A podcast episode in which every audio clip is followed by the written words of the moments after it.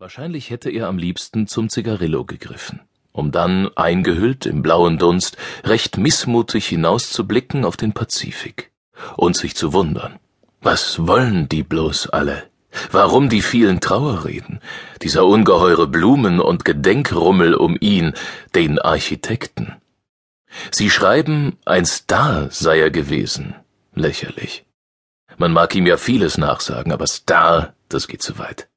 An seinem Zigarillo paffend hätte er noch ein wenig grimmiger aus seinen Leguan-Augen geschaut. Dabei gefiel ihm der Ruhm. Und noch bis zuletzt, als er schon fast als unsterblich galt, 104 Jahre alt, empfing er nicht ungern die vielen Studenten, Journalisten und Politiker, die ihn, den großen Oskar Niemeyer, in seinem kleinen Büro in Rio besuchen wollten.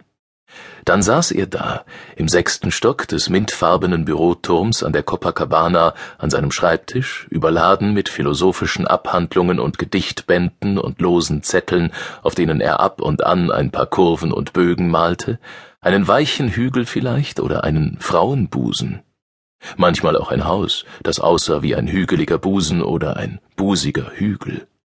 Die Besucher fragten ihn dann, was denn sein Vermächtnis sei, was sie von ihm lernen könnten. Und bereitwillig erzählte er vom großen Aufbruch in den 50er Jahren, als es galt, die Welt neu zu erfinden. Einen anderen konnten sie schließlich nicht fragen, er war der letzte Zeuge. Ein Star, aber war er nicht. Kein Mann mit überschäumenden Allüren, niemand, der sich im Glanz seiner Bauskulpturen sonnen würde. Und obwohl viele seiner Häuser gerade in den letzten Jahren gern in trendigen Journalen vorgeführt wurden, oft auch als Kulisse für Mode- und Autowerbung herhalten mussten, ganz so, als wäre Niemeyer der umschwärmte Urahn aller Unterhaltungsarchitekten, hatte er nichts mit dem Jetset der Garys, Hadids und Liebeskinds zu tun. Er war zwar der erste und oberste Protagonist des Lusthausprinzips, auch deshalb hat er so viele Verehrer. Er liebte die wehenden, wogenden, schwebenden Formen aus Beton geformt. Doch nie ging es ihm um die Form allein. Niemeyer war ein Baumeister der kämpferischen Utopie, vielleicht der letzte. Er baute seine Häuser auch für Menschen, vor allem aber, damit dort ein anderes, ein befreites Morgen einziehen möge. Lauter Sehnsuchtsgehäuse, die mit ihrem Sog ins Künftige jeden erfassen, der sie besucht.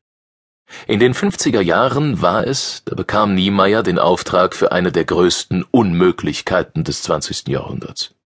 In nur 1000 Tagen sollte er zusammen mit dem Stadtplaner Lucio Costa die neue Hauptstadt Brasilia errichten, für 600.000 Menschen, inmitten des Landes, rund um Wüste und sonst nichts. Ein Land probte den Neuanfang. Niemeyer lieferte die Pläne. Nichts sollte mehr an das Ewigkeitspathos der Europäer erinnern, nichts an ihre kalte, rationale Moderne, in der alles der Norm gehorchen und der nackten Funktion zu dienen hatte. Nicht auf den Verstand wollte er bauen, sondern aufs Gefühl, auf schmeichelnde Sanftmut und wilden Kitzel.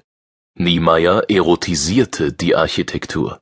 Er baute keine Häuser, er baute Körper, verführerische, sich rekelnde Bauleiber. Architektur mit eigenem tropischem Rhythmus. Allen Zwängen scheint dieser Architektur zu entkommen. Die Welt wird formbar. Als wäre weiter nichts dabei, lösen sich Niemeyers Bauten von den Fesseln der Tradition, beginnen zu wogen, legen sich mächtig in die Kurve, schwingen sich auf in die Sphären der freien Form. Und ohne je zu irgendeiner Art von Ideologie zu erstarren, kündet diese freie Form vom freien Willen, von der Überwindung der kolonialen Sklaverei, vom freien Menschen. Noch bevor er 1928 mit dem Architekturstudium in Rio begann, war Niemeyer in die kommunistische Partei eingetreten. Lange glaubte er daran, mit besseren Bauten auch eine bessere Gesellschaft errichten zu können. Dabei kam er keineswegs aus dem Elend, sondern stammte aus einer Mittelstandsfamilie. Eine seiner Großmütter kam aus Hannover. Ein versonnenes Kind, das gerne zeichnete, schmächtig und klein von Wuchs, und niemand ahnte, dass dieses Oskarchen bald sehr hoch hinaus wollte. Nach seinem Studium suchte Niemeyer die Nähe zu einflussreichen Lehrern, und als sich die Gelegenheit bot, mit dem berühmten Le Corbusier zusammenzuarbeiten, der 1936 im